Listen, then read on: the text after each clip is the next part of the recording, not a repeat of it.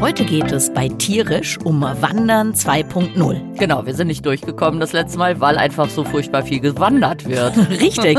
Und auf diese Tierwanderung hat zum Beispiel der Klimawandel einen großen Einfluss. Das wollen wir uns heute noch mal ein bisschen angucken. Genau, also es wird vertikal, horizontal gewandert, Berge hoch, Berge runter, Meer hoch, Meer runter. Wir schauen es uns mal ganz genau an. So wird das.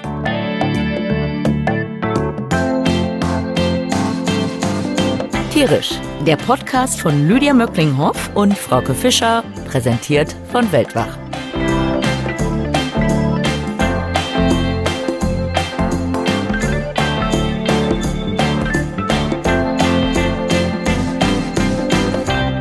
Wie jedes Mal beginnen wir mit dem Tiergeräusch des Tages.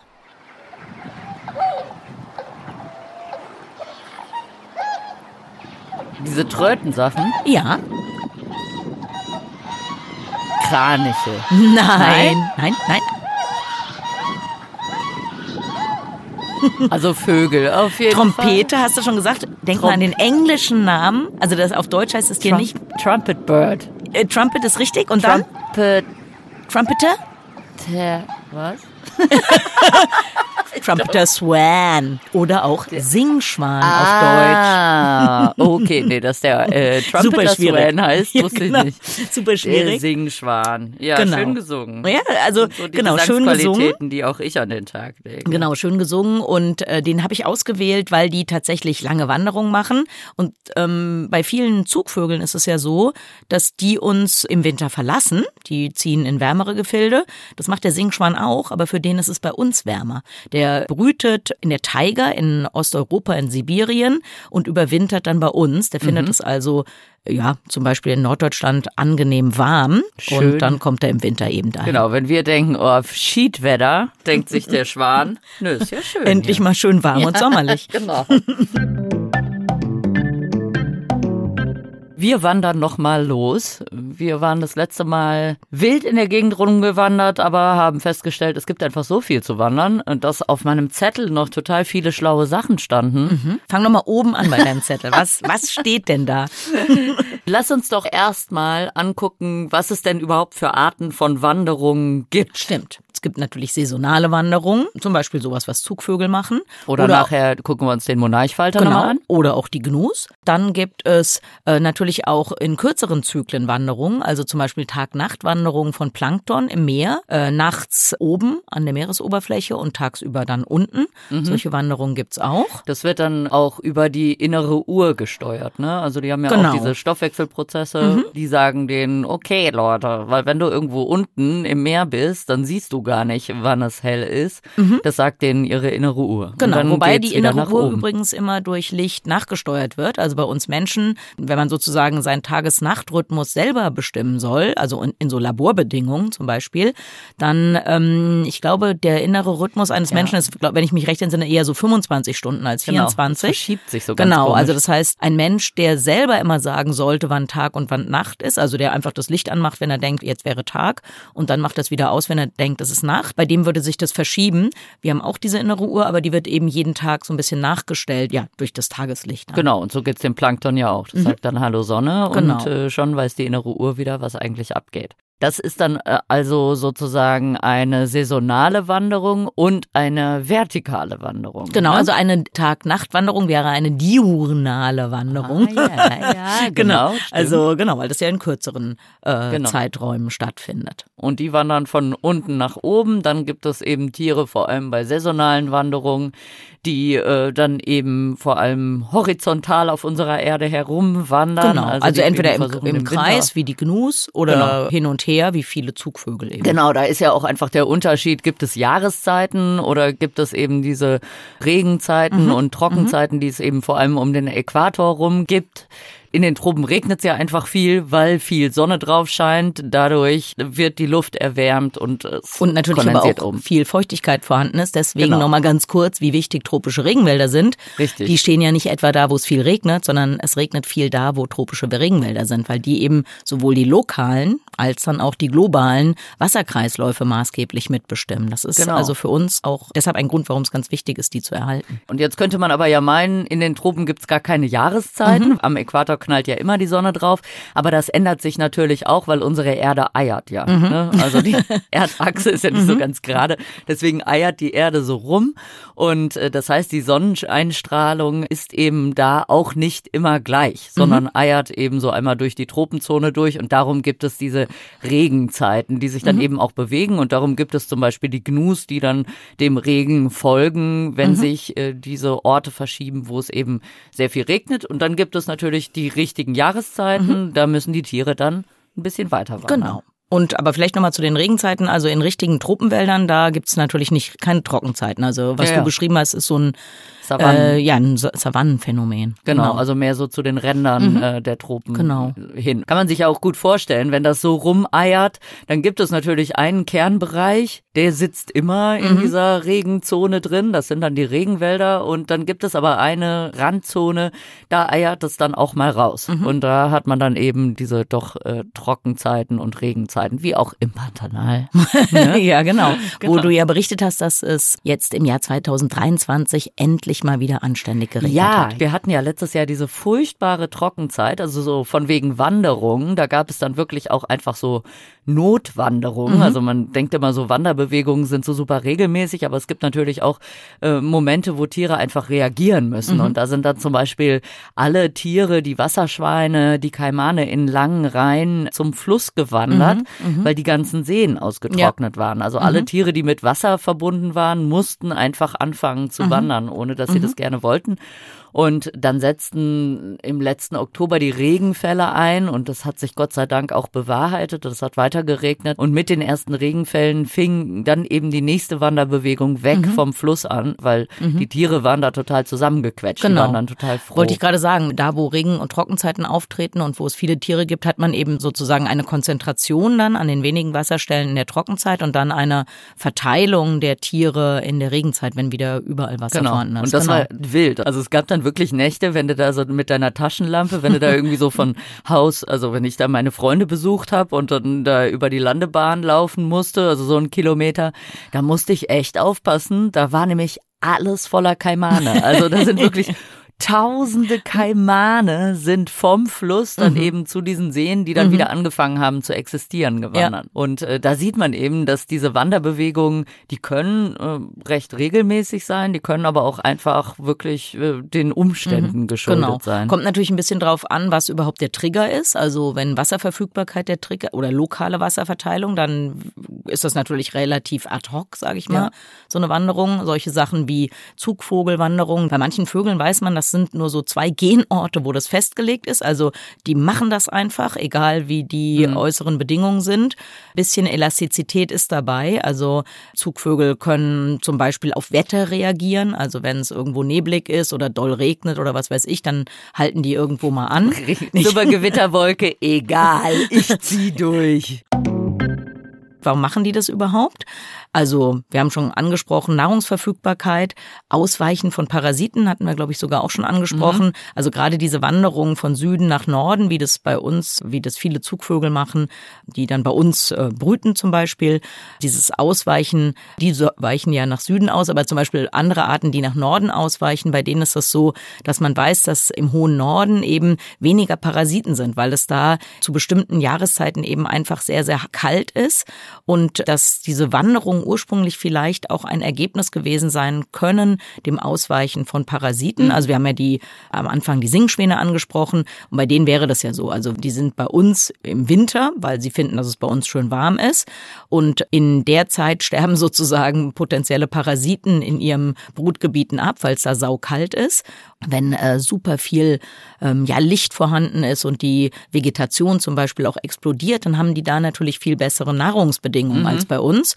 Und dann ist es da eigentlich, ähm, sind da paradiesische Zustände. Also es geht ja auch darum, ähm, die richtigen Temperaturen zu erwischen. Also da kommen wir dann doch mhm. mal zum mhm. Monarchfalter. Ne? Also das ist ja wirklich eine der verrücktesten Tierwanderungen überhaupt, wenn man sich mal überlegt, wie fragil so ein kleiner Schmetterling mhm. ist. Ne? Die leben im Sommer bis hoch nach Kanada, in den ganzen USA. Und es gibt im Prinzip so zwei Populationen, also eine irgendwie östlich von den Rocky Mountains, eine mhm. westlich von den Rocky Mountains. Die wandern dann auch unterschiedlich, ist mhm. ja klar. Und die, die die krasseste Wanderung macht, ist die, die östlich von den äh, Rocky Mountains lebt. Also die sind dann auch teilweise wirklich bis hoch nach Kanada und wandern dann im Winter, wenn es halt ungemütlich wird, wandern die bis runter in die Sierra Nevada in äh, Mexiko. Mhm. Und äh, dabei legt ein Individuum 3800 Kilometer zurück. Die Gesamtwanderung beträgt aber 4800 mhm. Kilometer. Mhm. Wie kann das sein? Das liegt daran, dass diese Schmetterlinge tatsächlich verschiedene Generationen auf ihrer Wanderung machen. Also ah, die machen Zwischenstopp. Okay. Mhm. Ne, äh, die äh, kommen dann sozusagen aus der Sierra Nevada haben da überwintert, wirklich mehrere hundert Millionen Tiere auf wenigen Hektar. Das mhm. kennt man auch, diese Fotos, ne? Ja, ja. wie die dann so Wollte ich gerade sagen, hängen. du hast ja gesagt, das sind natürlich fragile Lebe Lebewesen, so kleine Schmetterlinge, aber in ihrer Masse gibt's glaube ich, Berichte, dass von irgendwelchen großen Bäumen Äste abbrechen, wenn die da alle dranhängen. Unfassbar. Äh, ja, weil viel, viel Leichtgewichte haben eben auch einen großen Effekt. Genau, weil da eben so viele äh, hängen und äh, dann wandern die eben äh, Richtung Kanada und machen aber erst erstmal einen Zwischenstopp. Mhm. Dann irgendwie in äh, den Süd-USA halten die an, machen ihre erste Generation und die wandert dann weiter. Also die wenigsten Schmetterlinge machen, also schaffen auch diese gesamte Wanderung. Meistens sind es dann zwei Generationen.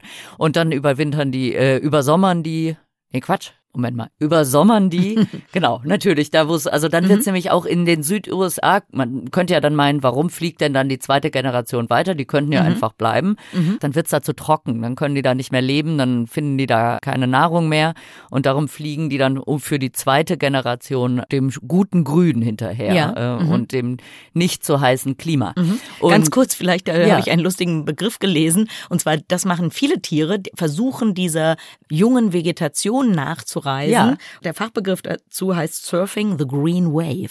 Und das finde ich irgendwie ziemlich süß. cool, ja. genau, also eben die Monarchfalter surfen auch die Green mhm. Wave. Mhm. Äh, und, und das Verrückte ist aber, dass, und das ist ganz hochaktuell, das ging jetzt gerade durch die Presse, mhm. es gab gerade eine Publikation dazu, in diesem Winter kamen in Mexiko 22 Prozent weniger mhm. Monarchfalter an. Und das ist ein Trend, der schon seit einer ganzen Weile so stattfindet. Also ich habe mir mal die Zahlen angeguckt von der westlichen Population, die die westlich von den Rocky mhm. Mountains sind. Diese Menge an Schmetterlingen ist von 10 Millionen Schmetterlingen in den 1980er Jahren runtergegangen auf 1,9 Millionen etwa. In 2023 sind es nur noch 330.000 Monarchfalter, mhm. die ja. angekommen sind. Also krass, das ist total ja. krass. Seit den 80ern von 10 Millionen auf 330.000 Schmetterlinge. Und weiß man warum? Ja, es liegt wohl äh, hauptsächlich an den Wäldern in Kanada und den USA, mhm. wo eben sehr viel Abholzung ja. stattfindet. Also die Schmetterlinge brauchen Nadelwälder mhm. auch, mhm. Äh, um äh, sich da warm zu halten und eben an diesen Nadeln können sie mhm. sich gut festhalten und so. Und das ist so ein Teil ihres Lebensraums, den mhm. sie brauchen. Okay. Und die gehen verloren. Mhm. Zum einen, weil sie abgeholzt werden, aber eben zum anderen auch durch den Klimawandel sind die stark geschwächt. Ja. Es gab eben viele Krankheiten, viele Waldbrände und äh, das ist tatsächlich ein großer Prozentsatz dieser Bäume Bäume ist dadurch verloren gegangen. In Mexiko ist dieses Überwinterungsquartier sehr gut geschützt. Ja. Das mhm. Problem ist aber, ja, das hilft nicht, mhm. wenn mhm. Äh, ein Tier zwei zu Hause hat, ja. wenn nur ja. eins davon geschützt ist. Mhm. Davon hatten wir es ja das letzte genau. Mal. Ne? Also mhm. wenn Tiere wandern, ist eben das Problem, wie schützt man diese Tiere, weil man muss sie eben auf ihrer gesamten Wanderung genau. eigentlich schützen. Ja, zumindest phasenweise. Man weiß ja bei manchen Tieren oder Arten eben, wann die wo auftreten und in diesen Phasen müssen dann eben auch entlang der Wanderrouten Flächen geschützt sein. Und ein anderes Problem für wandernde Tiere, du hast es eben angesprochen, also das ist genetisch verankert bei den mhm. Vögeln zum Beispiel, die wandern. Mhm. Und äh, da ist natürlich auch der Klimawandel ein mhm. Problem, weil ja. eigentlich ist das ja auch so gedacht, die Tiere wandern, äh, kommen irgendwo an und da sind dann einfach auch die Nahrungsmittel mhm. vorhanden. Mhm. Also sagen wir zum Beispiel Tiere, die sich von Larven ernähren, mhm kommen halt dann am besten auch da an, wenn dann alle Larven vorhanden sind. Das Problem ist aber, dass das ja mit dem Klimawandel, dass sich Tiere unterschiedlich schnell daran anpassen genau. und auf ganz unterschiedliche mhm. Art und Weise.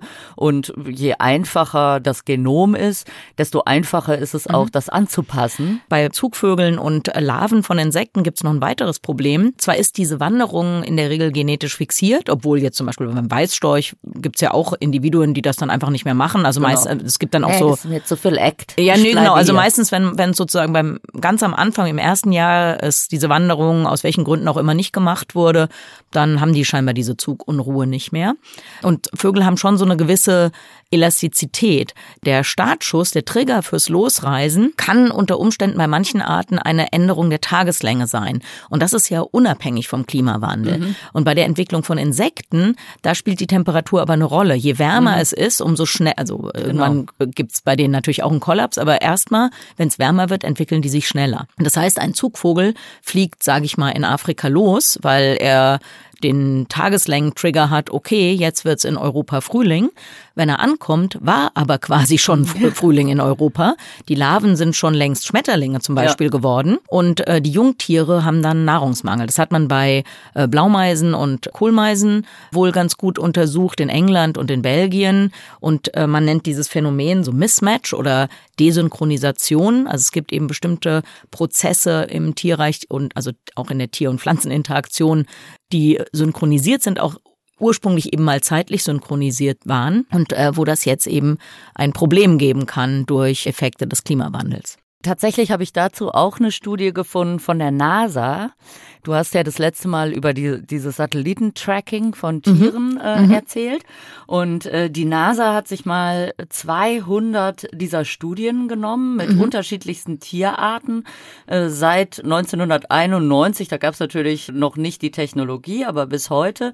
Und hat die zusammen mit ihren Daten von Temperatur, Regen, Schnee und auch topografischen Karten äh, mhm. kombiniert und mhm. sich dann genau angeguckt die konnten eben zeigen, dass genau das das Problem ist, dass Tiere unterschiedlich auf den Klimawandel ja. reagieren. Einige mhm. besser, einige schlechter, mhm.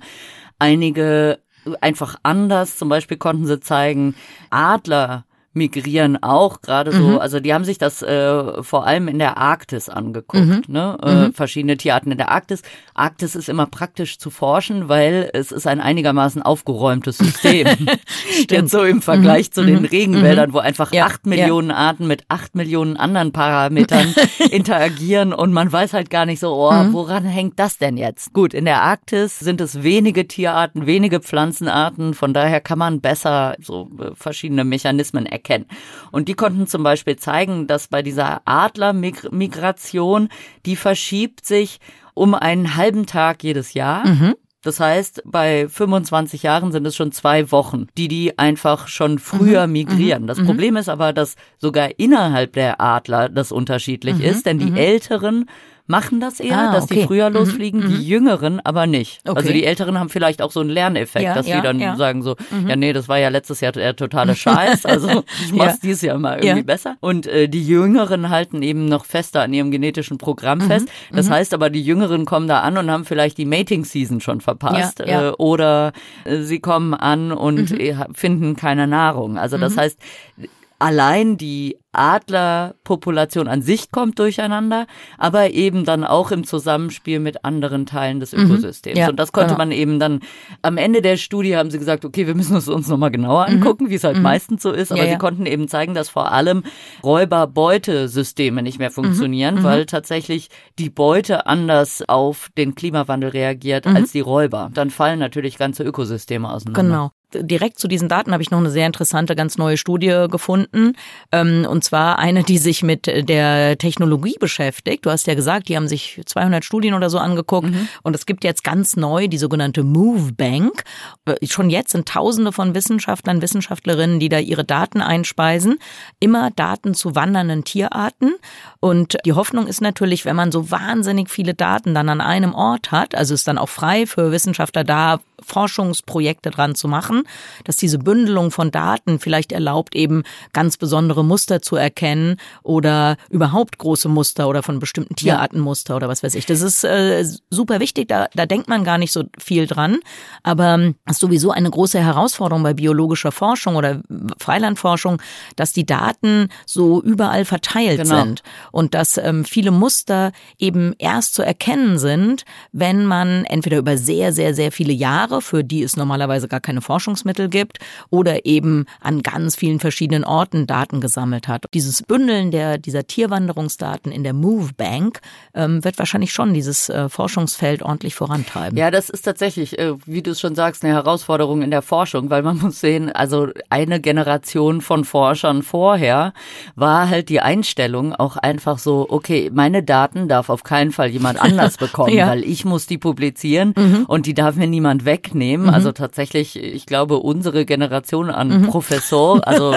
die, die uns betreut mhm. haben, jetzt nicht du, aber eben mhm. andere, sehen das wirklich noch so, nein, diese ja. Daten dürfen auf keinen Fall mhm. rauskommen. Und das ist im Moment so ein Mentalitätswandel, der Gott sei Dank stattfindet, ja, der aber noch ein bisschen schleppend vorangeht, weil eben so die ältere Generation noch in den Stühlen sitzt. Ja, sozusagen. da habe ich auch noch eine Anekdote aus meiner Zeit in Afrika. Also als ich äh, in der Elfenbeinküste gearbeitet hatte, sind, glaube ich, so zum ersten Mal Ebola-Epidemien ja, aufgetreten, die auch ihren Weg hier in die europäische Presse äh, gefunden haben.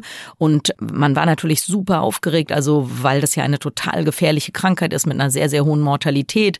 Und dann zu allem Überfluss gab es tatsächlich einen eigenen Ebola-Strang in der Elfenbeinküste, Ebola Thai, also im Thai-Nationalpark im Süden des Landes.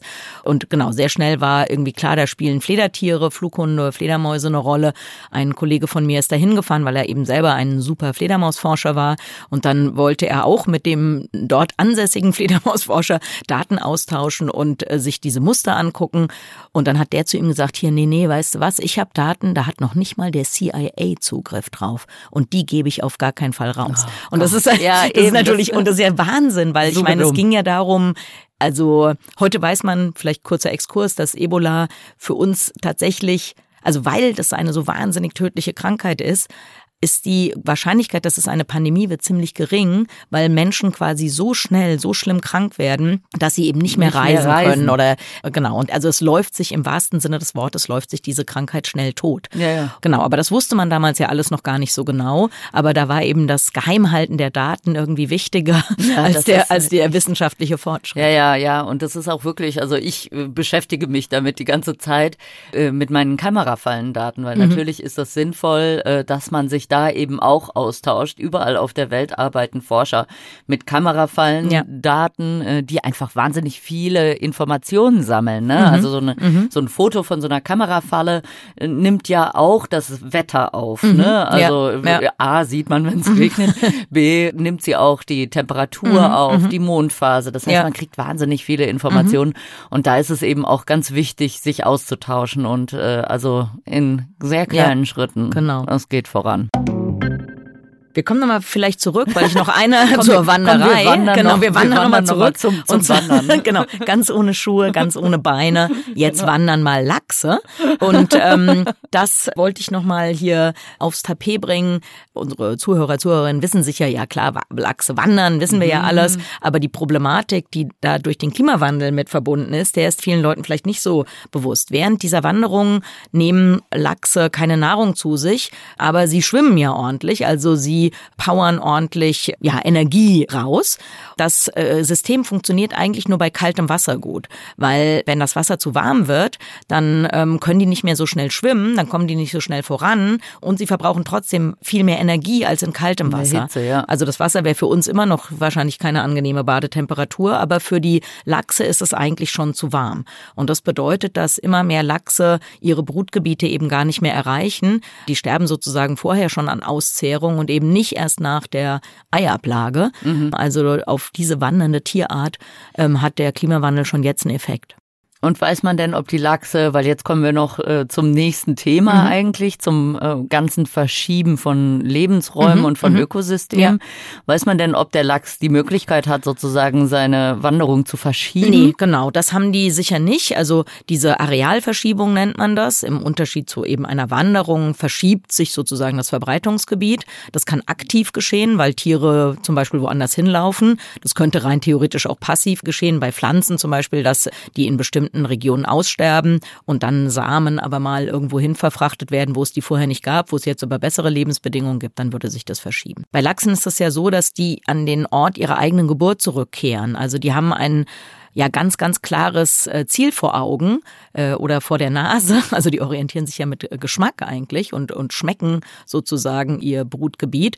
Und sie wollen eben ganz genau dahin. Mhm. Und da ist keine Flexibilität. Also und so von wegen aktiver oder passiver Verschiebung könnte man Lachseier woanders hintragen ja, und dann das, haben die ein neues Brutgebiet. Genau, das würde vielleicht funktionieren, aber das ändert ja nichts daran, dass die Ozeane, in denen sie schwimmen, wärmer sind. Das ist ja das Problem. Also das Problem tritt sicher dann auch in den, in den Flüssen auf, in denen sie laichen. Aber das Problem ist eben schon in küstennahen Ozeanbereichen wir müssten ja ein völlig neues System finden, wo wir kühle Ozeane und geeignete Flüsse haben, in denen Lachse noch gar nicht vorkommen. Also wir würden da ordentlich in, in Ökosystem rumfuschen. Genau. Es würde wahrscheinlich nicht funktionieren und wir hätten womöglich eine invasive Art eingeschleppt genau, und ai, ai, ai. Ja, ja, eben. Mhm. Also das ist ja auch so ein bisschen die Hybris des Menschen. Ne? Äh, komm, mhm. wir spielen noch ein bisschen Gott und ja. tragen mal die Lachseier da. Genau. Also, ja. Wir wollen das Fass vom Viktoriasee und dem Hecht gar nicht erst aufmachen.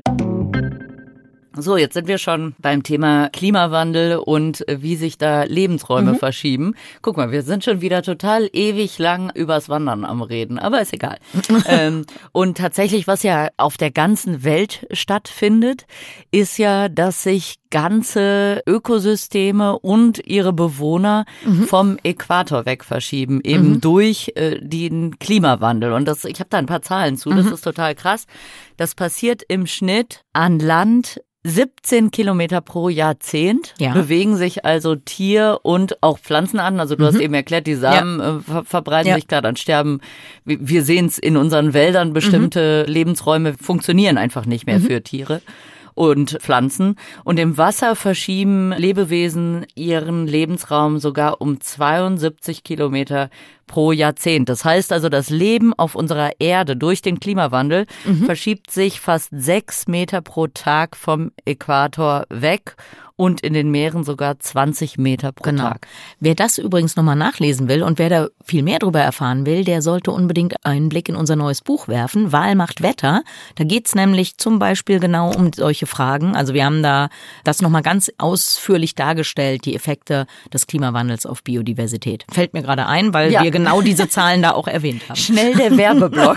nee, aber, aber passt halt irgendwie. Ja, ja, eben. Genau. Nee, nee, passt auf jeden ähm, Fall. Äh, und man kann sich auch noch, äh, also wo wir schon beim Werbeblock sind, kann man sich auch noch die Folge vom Weltwach-Podcast mit äh, Benjamin von Brackel anhören. Da haben wir uns eben auch mit dieser Wanderung der Tiere mhm. und der, der Ökosysteme auf dem Planeten beschäftigt. Genau. Diese Verschiebung, die wir jetzt angesprochen haben, die funktioniert ja vielleicht sogar noch, weil da, wo die Tiere hinkommen, ist immer noch Lebensraum gibt. Vielleicht leben da andere, vielleicht leben da Menschen. Aber ganz problematisch ist es bei kälteliebenden Arten. Denn kalte Lebensräume, die gibt es bald auf unserem Planeten mhm. praktisch gar nicht mehr. Das trifft Organismen, die auf Bergen leben. Mhm. Kann man sich ja vorstellen, wie ein Berg äh, aussieht. Unten hat der viel Lebensraum, der hat an seiner Basis viel Fläche. Und je weiter man nach oben kommt, umso weniger Fläche ist genau. da. Und irgendwann ist der Berg zu Ende. Genau. Und das bedeutet, dass solche kälteliebenden Arten in Ber an Bergen im Moment die, ja, in Anführungszeichen heißesten Kandidaten fürs Aussterben sind. Genau, also da gibt's ja auch äh, eine Studie zu, die nennt sich Rolltreppe ins Aussterben. Ähm, und äh, das ist von Wissenschaftlern, die in Peru an mhm. einem Berg mhm. geforscht mhm. haben. Die waren 1985 schon mal da und haben da nichts Böses an. Sie haben sich einfach mal angeguckt, welche mhm. Tiere, welche Vögel leben denn an diesem mhm. Berg, haben dann auch so einen so einen Höhengradienten gemacht. Okay, äh, Kolibri XY lebt in der Höhe, mhm. der andere in der Höhe und ganz oben am Gipfel wohnen eben die. Und jetzt sind sie aber äh, sehr viele Jahre später, also 2017, nochmal hingegangen. Mhm Landschaftlich hat sich da nichts geändert. Es ist ein gut geschütztes äh, mhm. Gebiet. Der Regenwald ist noch voll intakt. Das Einzige, was sich geändert hat, ist die Temperatur. Mhm. Es ist 0,4 Grad im Schnitt wärmer mhm. geworden. Mhm. Was die Wissenschaftler sehen konnten, war tatsächlich das, dass sich nämlich sämtliche äh, Bewohner dieses Waldes äh, nach oben verschoben haben. Mhm. Und zwar genauso, dass es diesen Temperaturausgleich für sie sozusagen nicht gab. Also ja. im Schnitt sind die Vögel um 68 Meter nach oben mhm. gerutscht. Ja. Und wie du schon sagst, so ein Berg, mhm. also hat A den Effekt, wenn du 68 Meter nach oben rutscht, dann hast du auch sehr viel weniger Lebensraum, genau. weil der Berg wird nach oben enger. Immer dünner. Genau, genau. eben richtig. Mhm. Und äh, ganz oben sieht's dann halt super dumm mhm. aus, weil ja. da geht's nicht mehr weiter. Und tatsächlich gab es fünf Vogelarten, die die Wissenschaftler mhm. nicht mehr mhm. gefunden haben, die ja. eben äh, 85 noch ganz oben am genau. Gipfel wohnten und jetzt die Rolltreppe und, und jetzt hast du gesagt, genau, 0, und das ist bei 0,4 Grad ähm, passiert. Unser genau. Ziel ist ja 1,5 Grad. Ja, das heißt, genau. unser Ziel ist, dass noch ganz, ganz viele Arten aussterben, die genau. kälteliebend sind. Und im Moment sind wir ja auf einem Pfad, der uns oberhalb von zwei, zweieinhalb, was weiß ich, wie viel Grad landen lassen würde. Das wäre wirklich das mega Aussterbe-Drama. Genau. Äh, Vielleicht nochmal ganz kurz der Schlenk zurück zu den Monarchfaltern. Du hast gesagt, dass die ja jetzt relativ selten geworden sind. Und das ähm, dürfen wir ja nicht vergessen, dass Seltensein immer die Vorstufe ist von Aussterben. Ja.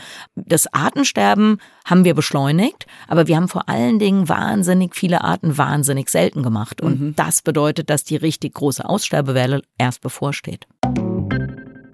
Jetzt bei den Vögeln an den Berghängen oder allgemein bei den Ökosystemen an den Berghängen, die wandern nach oben. Dann gibt es eben auch Ökosysteme, die wandern, wie eben schon gesagt, vom Äquator weg. Wenn du dann eine kälteliebende Art bist, mhm. zum Beispiel wie der Lemming und du lebst sowieso schon in Grönland, mhm. ja. dann ist ja auch ganz logisch, mhm. irgendwann kommst du an die mhm. letzte Kante von mhm. Land, äh, bevor ja. es dann äh, nur noch Richtung Nordpol geht und mhm. da kannst du nicht mehr leben. Das ja. heißt, du kannst ein Stück weiter ausweichen und irgendwann ist dann Schluss. Mhm. Also mhm. irgendwann fällst ja. du dann tatsächlich, wie das ja. Bild der Lemminge, was ja übrigens falsch ist, genau. fällst du hinten ja. an der Kontinentalkante äh, runter. Lemminge sind übrigens ein interessantes Forschungsgebiet aus sehr. vielen Gründen, aber tatsächlich ist das ein Beispiel, wo erst sehr, sehr, sehr lange Forschung über mehrere Jahrzehnte Muster ähm, deutlich gemacht hat, die kürzere Forschungs äh, ja kürzere Studien gar nicht ermöglicht genau, hätten, erlaubt das ist ja der Benoit, ne? Genau, Den kennst ja, ja, genau. Der Benoit mhm. Sittler, der äh, daran forscht, der fährt jedes Jahr nach Grönland, auch ein völlig mhm. verrückter Typ. Jedes Jahr äh, steigen die eben in äh, echt so eine Propellermaschine da und fliegen in so ein abgelegenes Tal da in Grönland und dann läuft Benoit da rum, also auch bei Minusgraden. Die werden gesponsert. Ich bin ein bisschen neidisch. Das Projekt wird von, kann man ja hier sagen, von Rittersport gesponsert und das brauchen die aber auch auch, weil die verbrennen halt in dieser Kälte pro Tag so 9000 äh, äh, äh, Kalorien. Ja, auf, ja, genau. auf nach Grönland. Genau, also und dann schön Rittersport spachteln. ja, genau. Und dann sucht der Benoit die Winternester von den Lemmingen und er konnte eben über diese vielen Jahre mhm. zeigen, dass die sozusagen so einen sieben Jahres genau. im mhm. Prinzip haben, wo die diese Massenvermehrung ja. machen, aber eben auch nicht zwangsweise, weil der Lemming braucht eine so und so lange Schneedecke, mhm. mhm. um eben fünf Generationen hinzubekommen. Also wenn der Schnee liegt, dann haben die unter dem Schnee ihre Gänge und ihre Winternester und da wird geknattert, dass es nur so kracht. Also da äh, wird sich vermehrt, ne, schön unterm Schnee. Und im Optimalfall hat man dann eben fünf Generationen durchgerockt. Äh, also die sind auch sehr schnell wieder reproduktionsfähig. Mhm. Und wenn der Schnee schmilzt, ist alles voller Lemminge. Mhm. Dann kommen natürlich auch alle Schneeeulen und das mhm. ist dann sozusagen so ein Fest auch äh, für alle Räuber. ja. Mhm. Weswegen es auch diesen Fehlglauben gab, dass die Lemminge alle so suizidal sind, weil mhm. die Leute gedacht haben, komisch, hier sind total viele Lemminge und dann komisch, jetzt sind gar keine Lemminge mhm. mehr da. Ja. Die werden aber einfach alle aufgefressen. Ja. und ähm, das Problem ist, dass die Schneedecke nicht mehr so lange genau. liegt. Das heißt, der Lemming bekommt seine Massenvermehrung gar nicht mehr hin. Ja. Und äh, dadurch äh, fehlt dann eben auch eine Nahrungsgrundlage da oben.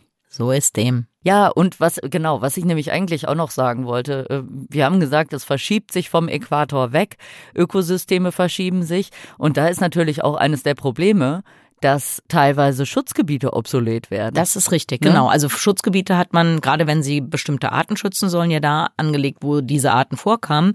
Und mit dem Klimawandel kann es sein, dass die Verbreitungsgebiete von Tieren sich verschieben und plötzlich gar nicht mehr in diesen Schutzgebieten liegen. Und das ist äh, natürlich dramatisch, weil außerhalb gibt's dann schlechteren oder gar keinen Schutz.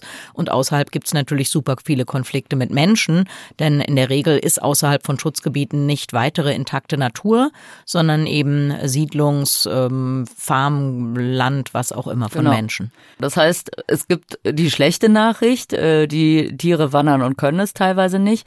Es gibt aber auch die gute Nachricht, finde ich, dass die Tiere dieses Anpassungspotenzial teilweise haben.